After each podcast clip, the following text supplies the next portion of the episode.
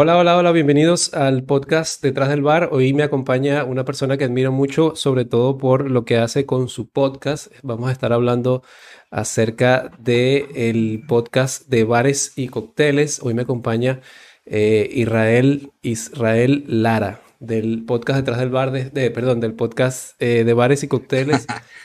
También detrás del bar. desde México. Eh, para entrar un poco en contexto, les cuento un poquito acerca de Israel. Israel es, tiene estudios en ciencias de la comunicación, especialista en marketing y estrategias de comunicación.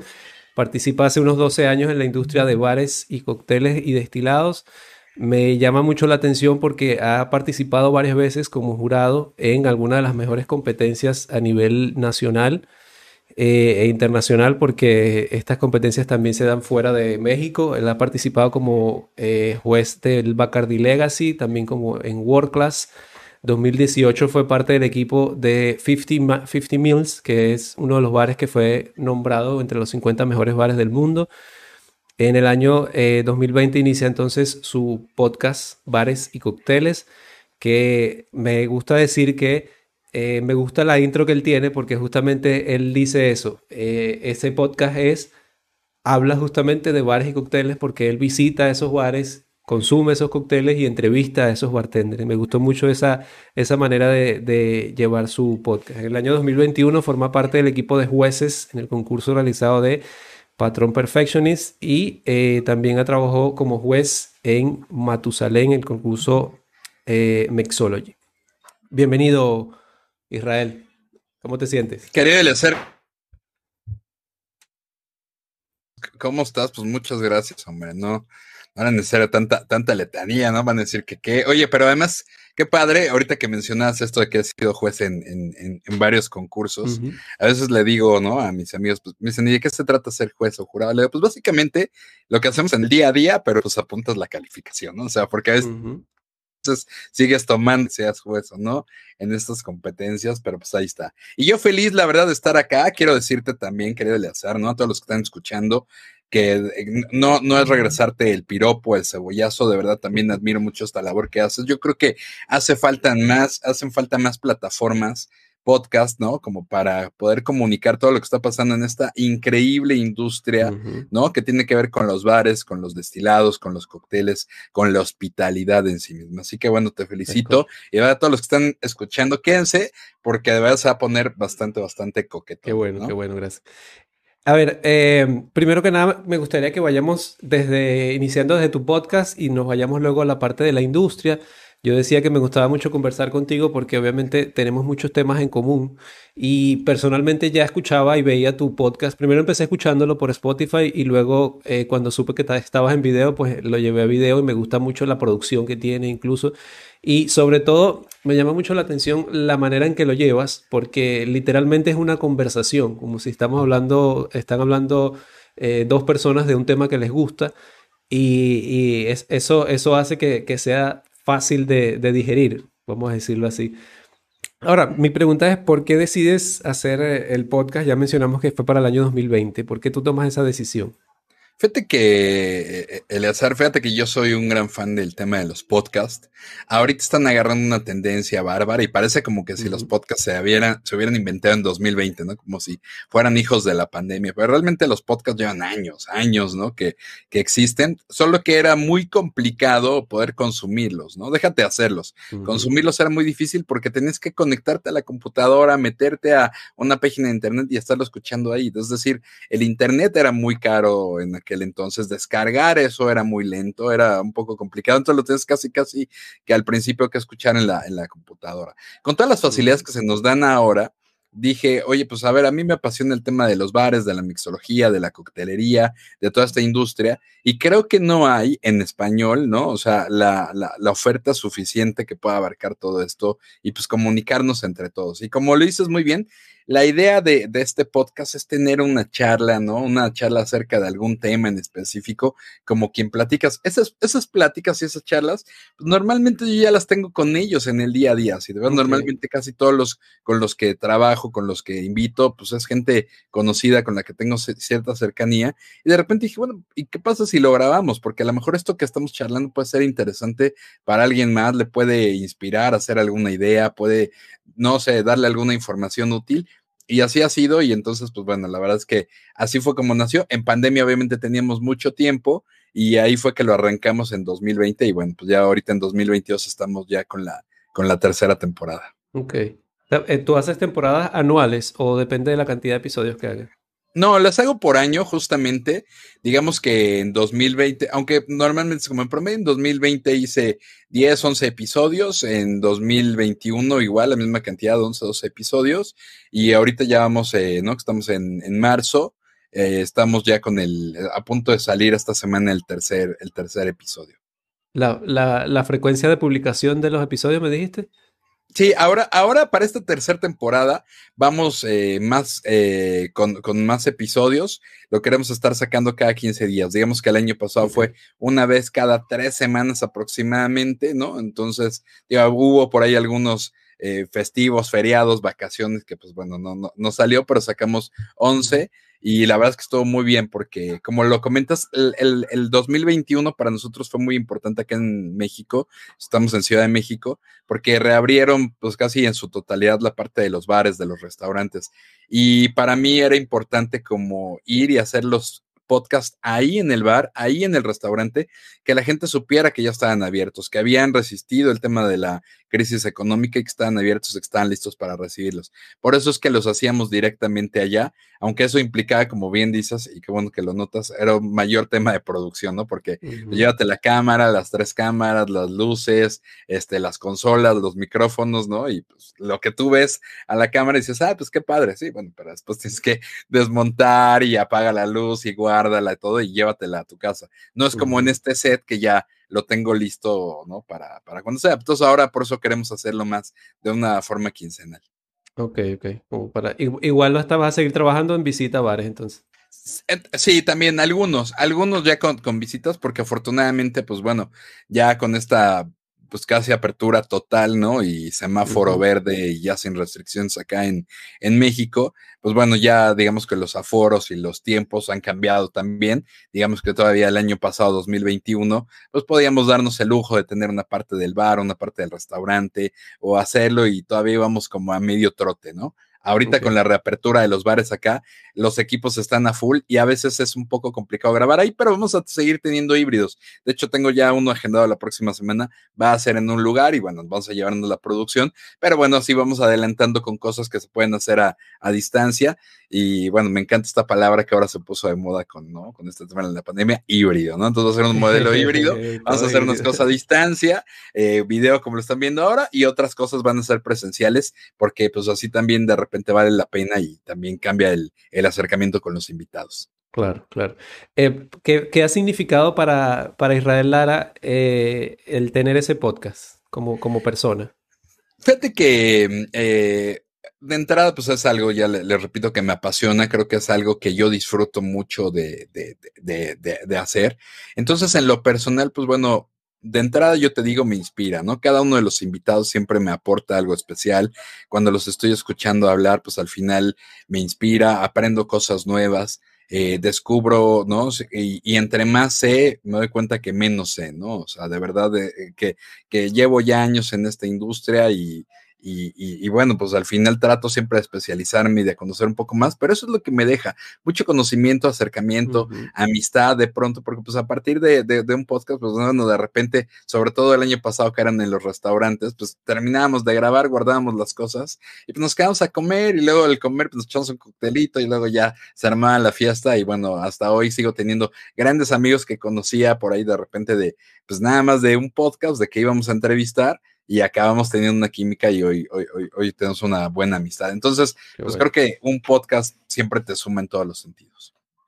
¿Te consideras entusiasta de la coctelería versus podcaster? ¿Qué, cuál, ¿Cuál de los dos es más para ti? No, no, sin, sin duda soy un entusiasta de la coctelería, es decir, eh, porque puede no existir el, el, podcast, pero mi entusiasmo por la coctelería va a estar ahí, va a seguir. Este, amo prepararme cócteles en casa, disfruto muchísimo ir a cada barra de cada restaurante, de cada lugar, ¿no? Este, hacerlo, y, y eso es lo que, lo que me mueve, ¿no? El, el tema del podcast también me, me apasiona, me gusta muchísimo, pero pues yo creo que, digo, podría aventarme un mes sin hacer un podcast sin problema, pero no sé si podría aventarme un mes sin ir a visitar alguno de los, de los cócteles, de los cócteles bars eh, favoritos. Qué bueno, qué bueno. No, y, y, aparte que tienen muy buenos bares ustedes allá, últimamente han estado, han recibido muchas premiaciones. Sí. Qué bueno tener ese, ese, gusto de poder acercarte a uno de esos bares eh, nominados y, y ganadores, porque han ganado ya. Sí, sí, sí. Fíjate que afortunadamente el año pasado eh, pues bueno, creo que reconocieron el trabajo de, de, muchos bares de la escena que están acá. Actualmente aquí en Ciudad de México tenemos cuatro de los eh, 50 mejores bares del mundo, ¿no? Es la primera vez que, que hay cuatro este, acá en México. Antes había, cuando, cuando yo estuve, yo trabajé muchos años en el Hotel Four Seasons aquí en Ciudad de okay. México y nos tocó lanzar un proyecto del cóctel bar que se llama 50 Mills. Uh -huh. Y el objetivo era pues, poder encontrar un lugar en esta lista de los 50 mejores bares del mundo, que, que, siempre les digo, dimensionen los 50 mejores bares del mundo, porque ¿cuántos bares hay en tu país? A lo mejor en tu región, en tu colonia, en tu, no sé, en tu departamento, y, y cuántos, pues al final hay alrededor del mundo. Y de ahí escoger solamente 50, la verdad es que sí es una lista muy selecta y nosotros logramos entrar con este proyecto. Yo fui a Londres a recibir el tema de la premiación en nombre de todo el equipo una, un momento indescriptible. Y en ese momento había dos bares, estábamos Liman Tour y estábamos con el 50 Mills. Eh, y luego, bueno, pues eh, ahora en 2021, a finales de 2021, eh, nombraron ya los cuatro cocktail bars y nada, sigue estando Liman Tour, entró uno que se llama Handshake, que es un speakeasy, uh -huh. Hanky Panky, que también es un speakeasy, y Valtra, que la verdad es que me encantó que haya entrado porque es un bar muy, muy, muy pequeño, es un bar de barrio, es un bar cero pretencioso, pero que sirve unos martinis espectaculares, oh, okay. ¿no? Todos los días. Entonces, pues al final, eso es solamente la punta del iceberg, pero hacia abajo, los que no están en esa lista, también existe una infinidad de bares, sobre todo en Ciudad de México, brutales. Entonces, hay, hay, hay meses que ni siquiera alcanzo a dar ni una vuelta este, en todas las ofertas que hay. Qué bueno, qué bueno. Qué éxito es. Tú, tú ahora para, para aclarar, ¿tú trabajas directamente como asesor para ellos, consultor? Sí, yo trabajo, yo hago relaciones públicas y marketing, básicamente, okay. comunicación, como, como lo leías al inicio de, de, de, de la entrevista, pues Correcto. justamente eh, yo estudié eso, comunicación, y bueno, me he ido especializando en, en, en ese tema. Y, y, hoy trabajo justamente para la industria de la hospitalidad, pero ya con mi propia agencia. Okay. Entonces, pues les asesoro justamente en temas de, de, comunicación, de relaciones públicas, de redes sociales, marketing digital, y los vinculo justamente pues como con algunos bartenders, marcas internacionales, con mi red de networking que he tejido a lo largo de estos años, bueno. para pues en, en aras de, de, de, sumarle al tema del negocio, de la comunicación y del branding para, para, para esto, ¿no? Entonces sí, porque luego me preguntan, ¿no? Que platicamos ahorita antes de arrancar uh -huh. esto que sea bartender, y es una pregunta muy recurrente y les digo, no, o sea, la verdad que les tengo mucho cariño y mucho respeto como para yo decirme, soy bartender. A ver, preparo cócteles para mí en casa. Si un día viene usted a hacer aquí a, a, la casa, por supuesto que te va a preparar un, un daiquiri, ¿no? Este, un mojito, lo que tú quieras, ¿no? Una buena cubita, pero párale de contar un bartender, la verdad es que siempre les digo, chequen que tiene que estar atrás de la barra uh -huh. y todos los clientes que tienen una noche y uno está pidiendo un cóctel, luego falta, no falta el intérprete que dice, sorpréndeme, ¿no? Entonces, no, espérate, ¿no? O sea, la de siempre. Este, la de siempre, ¿no? Entonces, este, y tiene que tener todas las recetas aquí y sí. tiene que estar como sonriendo y a veces pues, al mismo tiempo cobrando sí. y viendo, ¿no? Entonces digo, la verdad que a mí se me irían los clientes en un abrir y cerrar de ojos, me pondría a platicar con ellos, a brindar con ellos, a shotear, jiji, jaja, y entonces haría, haría mal a las recetas, no o sé, sea, en fin, pero bueno, la verdad es que no tengo ese, ese, ese don, ese skill, pero trabajo de la mano con ellos y digamos que pues hacemos un gran equipo en esta comunidad. Ok, qué bueno, qué bueno. No, y qué, y qué, y qué trabajo tan, tan, tan interesante porque aparte de que no, eh, la, posición es interesante, aparte tienes contacto directamente con cada uno de ellos, disfrutas de sus cócteles, de la compañía, de, de verdad es otra cosa. Me, gustaría tener tu trabajo. fíjate, que sí, también tiene su, lado. Obviamente siempre les digo, a ver, ustedes ven el lado glamoroso cuando estoy en el cóctel bar, cuando estoy por ahí, pero, pero al final yo siempre he, pensado que el buen PR, al igual que cualquier buen profesional, eh, lo puedes encontrar cuando al día siguiente mandan el correo electrónico, ¿no? Mandan, cumplen con la presentación, ah, mandan el Excel. O sea, nosotros también aquí, les digo, ya de repente cuando termina el podcast, cuando termina mi evento en un, eh, con una marca de alcohol o algo, pues bueno, tengo que regresar y tengo que hacer un Excel, tengo que mandar una cotización, tengo que contestar un correo electrónico, tengo que estar haciendo como otras cosas que pues a lo mejor no son tan glamorosas, pero que también son parte, igual que cualquier otra profesión, que también hay que hacerlo, ¿no? Entonces, tiene su lado también de, de, talacha, pero no, no, no niego, querido Eleazar, que lo disfruto mucho, que me encanta y que sí está, está muy bonito y muy increíble. Eh, ¿qué, qué, es, ¿Qué ha significado para ti como experiencia el trabajar como jurado en estas competencias? Fíjate que de repente a veces les digo, ya somos los mismos jueces siempre, ¿no? O sea, siempre nos vamos nada más como que rolando de, de, este, de concurso y concurso. Eh, y, y, y, en realidad, a ver, hay, hay mucha gente que, que, que, es experta y siempre están, ¿no? Pues obviamente como opinando y calificando, pero lo que tratan de hacer las, las, las, compañías, las marcas, al invitar a alguien que ya tenga como esta experiencia y esta expertise, pues es que sea una calificación lo más cercana, ¿no? Digamos como al objetivo, ¿no? O sea, que esté como entendiendo un poco el tema del, del concurso.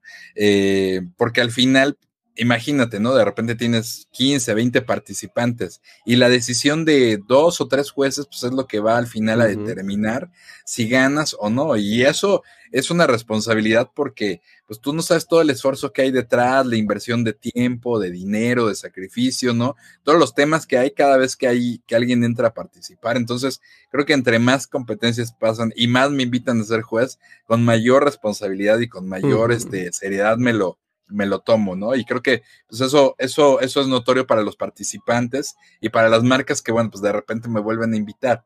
Y, y, qué me ha dejado, yo te puedo decir también, ¿no? O sea, lo mismo creo que al final me deja, primero que nada, y sin que suene cursi, la verdad que me deja mucha esperanza en el tema de, de la creatividad de las nuevas generaciones, porque sobre todo los que concursan, pues son como los bartenders nuevos, ¿no? Las nuevas generaciones, porque el que ya ganó ya, como que no vuelve a participar, el que ya está consolidado, el que ya es un embajador de marca, el que ya, ya no concursa, ya no quiere concursar porque no tiene sentido, nada. Pero la verdad es que me encanta ver a las nuevas generaciones proponer nuevos cócteles, verlos cómo estudian, cómo de repente entienden la relación entre un espirituoso y ciertas eh, sustancias o ingredientes, cómo cambia y cómo modifica esto. Entonces, de verdad digo, wow, o sea, porque he, trabajado en esta industria a lo, largo de 12 años y hoy veo a estas generaciones muchísimo más avanzadas, ¿no? Por ejemplo, que hace 10 años, ¿no? O sea, a lo mejor hace 10 años, 12 años, pues íbamos entrando al tema de la coctelería, de la mixología, ¿no? Ya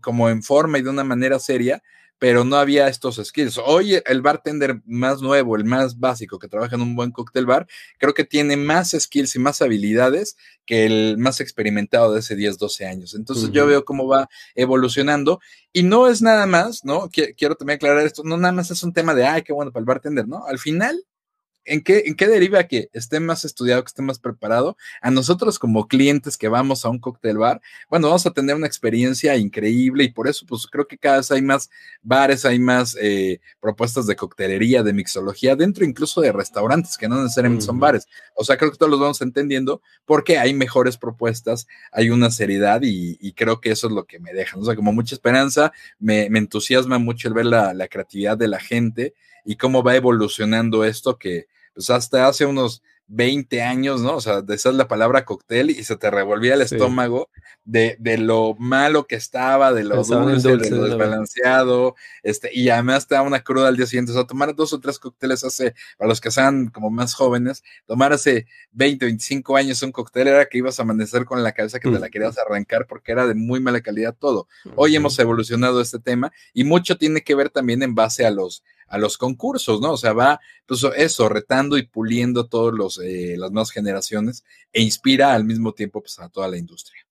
Sí, y, yo te lo digo ahora desde el punto de vista de quien está en la barra, eh, de quienes vamos compitiendo de vez en cuando, también eso nos obliga a que vayamos mejorando nuestra, nuestro skill, como tú dices, porque si no los que vienen de abajo, los que vienen de atrás, las nuevas generaciones nos pasan por encima y uno no se da cuenta.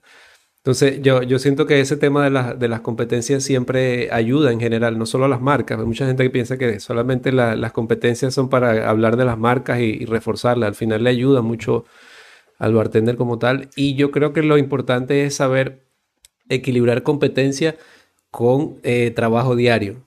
Porque eh, mucha gente dice por ahí que no es lo mismo la competencia que un trabajo diario y que el trabajo diario no lo ves en la competencia o viceversa.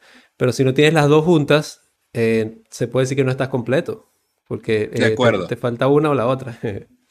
yo, yo, fíjate que hay un evento acá que se llama Barra México, que es una plataforma de... ¿Cuánto quiero ir yo? no, pues vente ya, esta va a ser también presencial, 100%. Eh, julio o agosto va a ser en San Miguel de Allende y estaremos. Y bueno, he dado un par de conferencias en dos años consecutivos ahí en Barra México, dos seminarios, y había algo que justamente hablaba y, se, le quedó grabado a mucha gente y a mí que les digo, pues hablando del tema de competencias, no puedes hacer nada espectacular en el escenario si no lo haces a diario.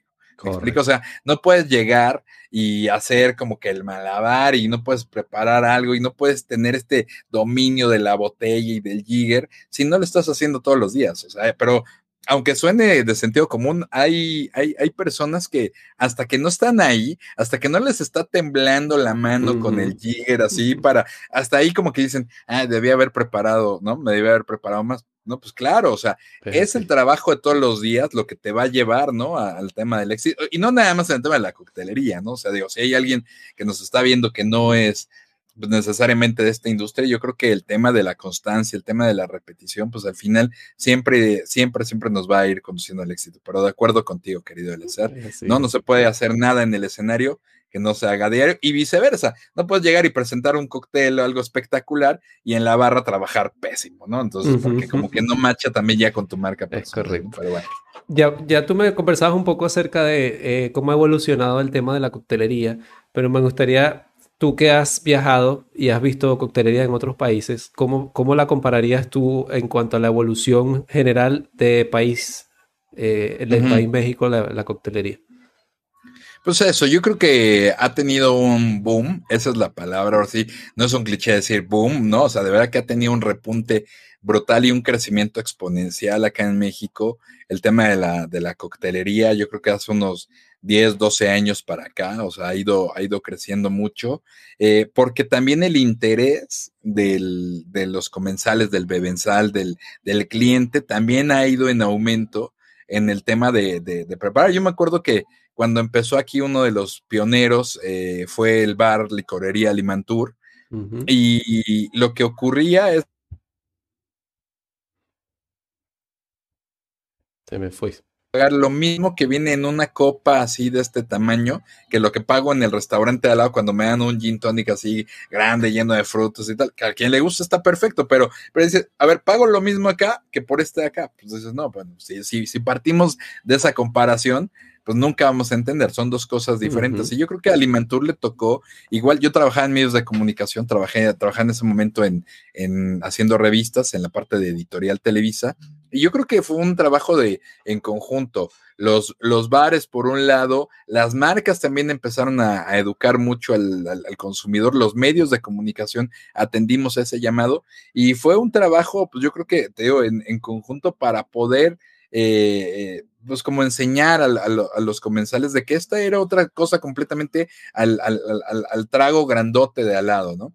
Entonces la gente empezó a, entenderlo, a desarrollarlo y ya a partir de ahí, bueno, empezó a haber un gusto. Limantur siempre estaba lleno, tuvieron que abrir otra mm. sucursal, después en Polanco, llenísimo, luego abrieron y nacieron otros cocktail bars y eso, y entonces la gente empezó como a hacer estas rutas y ahorita los encuentras en un bar y luego van de bar hopping y se van al siguiente bar y ahora los restaurantes ya también están como trabajando de la mano con mixólogos ya profesionales experimentados para que les hagan su carta de coctelería. Justo en oh, el episodio anterior de, de Bares y Cócteles que entrevisté a Claudia Cabrera, gran amiga mía y una de las mejores bartenders de acá del país, Yo lo escuché, eh, Sí, no, claro, pues también ella, ella está asesorando a una cadena importante de, de, gastronomía, de restaurantes, y, y, y, hablamos de que a lo mejor hace unos 20 años, ¿no? 30 años, yo me acuerdo de niño, pues como que escuchabas de que un restaurante era tan bueno como su carta de vinos, ¿no? Y actualmente en 2022, yo creo que eso sigue siendo, sigue siendo importante el vino y nunca va a pasar de moda, pero hoy también un restaurante es tan bueno como su menú de coctelería, ¿no? Entonces no puedes tener una gran propuesta gastronómica, platos increíbles y que te traigan un cóctel muy básico, ¿no? O desbalanceado. Entonces creo que hoy los chefs, los empresarios los están entendiendo y así es como ha ido evolucionando. Fíjate cómo empezamos desde algo que les parecía injusto en el cobro a algo que hoy la gente está dispuesta a pagar, no importa el precio, siempre y cuando eh, vaya en relación a la calidad. Entonces, pues en ese punto estamos y creo que va para más. Ahorita con esta fiebre de los cuatro bares que están dentro de los 50 mejores bares del mundo y grandes propuestas que no están en la lista y ni pretenden estar en la lista, pero que son muy buenos bares, la verdad. Eh, de verdad que, que, que, hay ahorita pues una, una efervescencia de, hacia el tema de la coctelería. Algo que ocurrió durante la pandemia fue que México no cerró sus fronteras o fueron muy pocas las restricciones. Entonces eso hizo que muchos bartenders eh, de alrededor del mundo y muchos turistas de muchas partes del mundo vinieran y se instalaran de una manera como semipermanente en México. Entonces, pues bueno, todos los cócteles bar estaban llenos de una increíble mezcla de mexicanos y de extranjeros, ¿no? Y tenías todos los días un guest bartending internacional, venía gente pero de Grecia, pero de Londres, pero de Dinamarca, pero de Noruega, de Argentina, entonces de Perú, entonces tenías a gente todos los días, cada semana, cada semana había, parecía la cartelera internacional, entonces yo creo que, eh, digamos que no me gusta romantizar el tema de la pandemia, pero bueno, si algo positivo tendremos que, que sacar fue esta visita de tanto de turistas como de bartenders internacionales que ayudaron todavía a crecer este tema y ahorita está on fire. Qué bueno, qué bueno. Eh, eh, Israel, que algunas, alguna noticia, alguna primicia que nos puedas dar para, o nuevos planes, eventos que tienes para ti o tu podcast que nos puedas dejar a la comunidad. No, con mucho gusto. La verdad es que ahora, insisto, yo creo que con este aumento en, en el consumo de los podcasts, eh, y lo podemos ir viendo en los números, seguro te, te, pasa, ¿no? O sea, simplemente ves más cantidad de descargas, ves más cantidad de reproducciones, ves que la gente se queda más tiempo escuchando. Yo creo que hay un, hay un, también una nueva cultura acerca del consumo de los podcasts, ¿no? Eh, pues obviamente para este año estamos eh, pensando durísimo en hacer eh, cada dos semanas estos, eh, estos episodios de manera híbrida y no se pierdan porque ya tenemos confirmados, la, la primicia viene un bartender que además eh, quiero mucho, admiro mucho, que es de los primeros que conocí en esta industria, él era un chamaco y yo más, se llama Simone Caporale, es oh, un, es un bartender, ¿no? Que, que, actualmente acaba de abrir su bar en Barcelona, sí, pero ha, ha participado, bueno, y él estuvo en el famoso Artesian, el bar de Londres, ¿no? Este, el, bar em, del, Hotel Savoy, allá en Londres, ¿no? Eh, no, no es cierto, no es, el, no es el Hotel Savoy.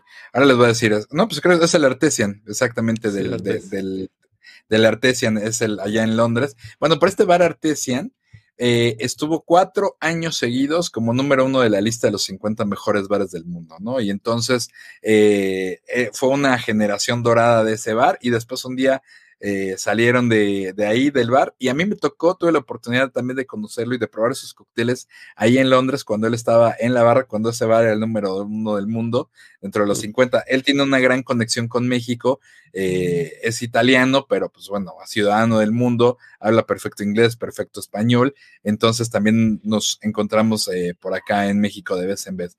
Entonces, viene la próxima semana acá a México, te digo que están viniendo todos, estamos recibiendo visitas de, gente alrededor del mundo. Entonces, pues bueno, vamos a platicar de su nuevo proyecto que se llama SIPS, eh, de allá de Barcelona, y lo vamos a tener acá en Bares y Cócteles en un par de semanitas. Bravo, qué buena esa primicia. sí, así que, así que bueno, la verdad es que estamos muy contentos. Tratamos de, sumarle y de aportar, pues con, invitados de todo tipo. No tienen que ser necesariamente los más taquilleros ni los más famosos. Yo creo que al final un podcast, ¿no? Eh, una plataforma de comunicación tiene que estar abierta para todos los que tengan algo que decir, ¿no? Entonces, digo, pues esta vez tenemos la suerte que esté Simone Caporal porque tiene algo que decir, pero no porque alguien sea menos famoso, no tiene nada, algo que sumarnos o algo que dejarnos. creo que esa es la, la, parte de la filosofía de este, de este podcast. Es un podcast abierto de todos, es de la industria, para la industria, pero también para los para los consumidores y entusiastas de la coctelería que conocen y que saben y que quieren estar ahí, que quieren estar al tanto. Entonces, pues, es de todos nosotros para nosotros. Qué bueno. Y, aprovechar de felicitarte por el trabajo que estás haciendo, eh, porque de verdad eh, me gusta mucho y es, lo que tú dices, no es solamente el eh, tratar con, con, personas que sean, tienen que ser muy famosas para, para, para poder sacar algo de ellos. de, de todo se puede sacar algo, algo importante en la industria. Eh, aprovecho para comentarte que eh, tenemos ahí en el, en el chat algunas personas desde Perú, acá de República Dominicana. Si alguno tiene alguna pregunta que le gustaría dejar para Israel, aprovechen que es el momento. Israel, siempre para, para cerrar, me gusta en las entrevistas hacer, invitarte a un speed round, que ya tú debes saber. Pero perfecto. Me late, sí. Venga. Te, te voy a hacer tres preguntas para que me respondas lo primero que venga a tu mente y la primera es, ¿cuál es el cóctel y el momento del día preferido para beberlo? Eh, Negroni, eh, sábado en la noche. Qué bien, qué bien. Antes de comer, ¿verdad? Eh, sí, o, después, o durante. Qué bueno. Soy un fan del Negroni, no. Qué bueno, qué bueno. y, mira, mira que el, Negroni tiene su, gusto adquirido, que el, el, que lo bebe es porque tiene que saber su sabor y tiene que saber beberlo. No cualquiera se te, disfruta un Negroni. Hay, que darle, hay que darle cinco oportunidades mínimo. Ya después, sí, después de esas cinco, eh, tú, decides. Muy poco el que se queda con el sabor, el que le gusta la primera vez. De, acuerdo, de acuerdo. Bibliografía que cambió tu vida.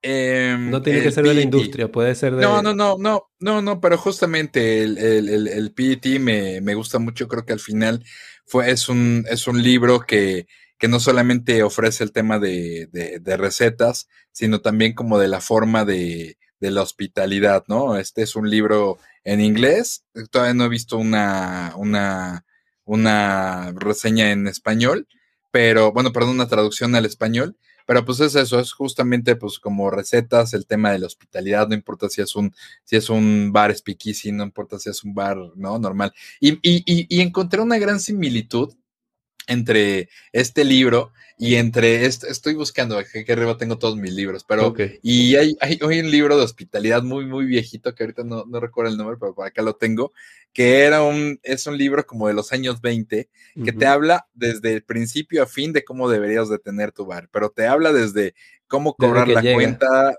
Ajá, desde cómo cobrar la cuenta, desde cómo lidiar con tus amigos cuando van a visitarte al bar, cómo trapear los vasos, cómo conseguir buen hielo, hasta las recetas de los, de los cócteles. Entonces, digamos que el, el PDT o el PDT justamente pues me recuerda un poco a este, a este, cómo, cómo deber ser, porque a veces como que todos pensamos que sabemos eh, cómo, cómo, opera un restaurante, un bar, cómo, cómo se hacen las cosas, pero alguien se tomó la molestia de ponerlo en letras, de escribirlo, y eso, ¿en, en, qué, ¿en qué me cambió? Me cambió justamente en que, pues a veces todos obviamos las cosas, y cuando decimos, ah, no, pues es que hay que hacerle publicidad, hay que comunicar las cosas, digo, sí, pero nadie las está comunicando, pero nadie está haciendo las cosas. Entonces, a veces lo obvio no es tan obvio, ¿no? Entonces, por eso es como que eso que te enseñan desde cómo cobrar una cuenta, hmm. desde cómo limpiar un vaso, dices, claro, o sea, a lo mejor yo lo sé, pero yo no sé si el de enfrente lo sé o solamente creo que la gente lo está sabiendo. Entonces, regresar a esas cosas básicas me gusta porque creo que nos pone y nos hace ser menos pretenciosos y decir, espérate, una cosa es lo que tú sabes, lo que tú crees, pero no, no des por hecho que el de enfrente lo, lo, sabe. Entonces, como que por eso es que, al final me tocan este tipo de libros. Excelente. De hecho, aprovecho para hacer una, una pausita ahí con eso. Eh, yo creo que actualmente sigue habiendo un problema con el tema de la hospitalidad. Se ha ido perdiendo un poco eh, en general, sobre todo en Latinoamérica. Eh, la, la, la, gente, no toda Latinoamérica, no todos los bares pero eh, se ha ido, estado perdiendo un poco ese tema de la, de, la, de la, importancia de la hospitalidad, desde que la persona llega a tu, a tu bar hasta que se va, incluso hasta en redes sociales, porque ya en redes sociales nosotros también tenemos que mantener ese contacto de, de hospitalidad con la, con la persona. para saber crear esa experiencia que va a hacer que esa persona vuelva y te recomiende, que es al final lo que, lo que queremos. Pero ese es para, para otro, otro episodio. Oye, y nada más, aquí ahorita ya googleé que se me olvida el nombre de mi compadre, el, el autor del PDT, se llama, el, por si lo quieren encontrar, es el PDT o el, en inglés PDT, Cocktail Book, y el autor es Jim Mihan, J-I-M-M-E-E-H-A-N, Jim Mihan, que me sucedió algo muy, muy curioso pero yo había leído este libro, ya lo tenía, por acá lo tengo, ¿no? Y este, ya ahí estaba. Y un día en Nueva Orleans, en este evento Tales of the Cocktail, em, me invitaron, hay mil eventos, ¿no?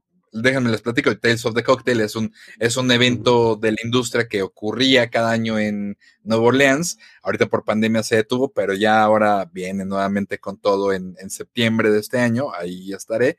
Pero hay muchísimos eventos de todas las marcas, es de verdad es como el Disneylandia, es el paraíso de los amantes de la coctelería y cosas ocurriendo todo el tiempo. Pero hay tantas cosas que de repente empieza a haber cosas satélite, eventos satélites alrededor o cosas secretas o por invitación para no hacerles el cuento largo, un día alguien me dice, oye, hay una fiesta chiquita, by invitation only, en un Airbnb pues, lejos de aquí, de donde está la movida, pero pues parece que va a estar buena y todo.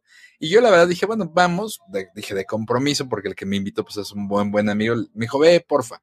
dije, ok. Entonces llegué con mis dos amigos de 50 Mills y entramos. Y sí, efectivamente, era un Airbnb, era una casa pequeña, dos pisos, 20 personas por ahí a lo más. Y pero me empecé a encontrar gente muy, muy reconocida en la industria y el que estaba sirviendo los tragos ese día era Jim Meehan, ¿no? El autor de oh. este libro. Él estaba sirviendo los, los, los, cócteles. Entonces, bueno, ya ahí tuvimos el chance de platicar y al final, fíjate cómo, pues, cuando vas siguiendo como tu pasión, lo que te gusta, creo que la vida, el universo siempre se va como encargando de ponerte las cosas en el Correcto. Te lo pone al frente sin tu saber. De acuerdo. Eh, para cerrar, la última pregunta, ¿tequila o mezcal? Híjole, qué, qué, qué, qué, qué difícil. Mezquila, ¿no? Así. este, no, la verdad es que te voy a decir que depende eh, del momento, ¿no? O sea, depende del mood, porque amo ambas, como buen mexicano, ¿no? Este, amo ambos este, destilados. Pero, por ejemplo, el tequila me gusta mucho como para un momento de la comida, ¿no? Es decir, si voy a tener una, una comida con amigos, ¿no? Y voy a disfrutar y sé que voy a estar como una sobremesa larga, ¿no? Y que pues es una comida pues sustanciosa, carne, algo así grasosito. Pues desde la entrada le voy dando duro al tequila, ¿no? Durante y después me puedo seguir este, hasta en la noche, hasta que pido el Uber y me voy a la casa. Y el, y el mezcalito, ese, ese me gusta más como para después de, de, la comida, o si va a ser sin comida o antes, o en ese, me echo uno o dos y los disfruto y perfecto. A lo mejor después de uno o dos por ahí y, y, párale, pero como que depende el, el, momento, el, momento del vibe. Ahí le vamos dando, pero sí, me gusta más como para la sobremesa nada más como el mezcal o para algo de repente ocasional. Me gusta mucho, pero sí hay que tenerle mucho cuidado, mucho respeto. Igual que el tequila, pues, pero, pero para pues más, más ¿no? Como se dice. Ajá, como dicen. Qué bueno.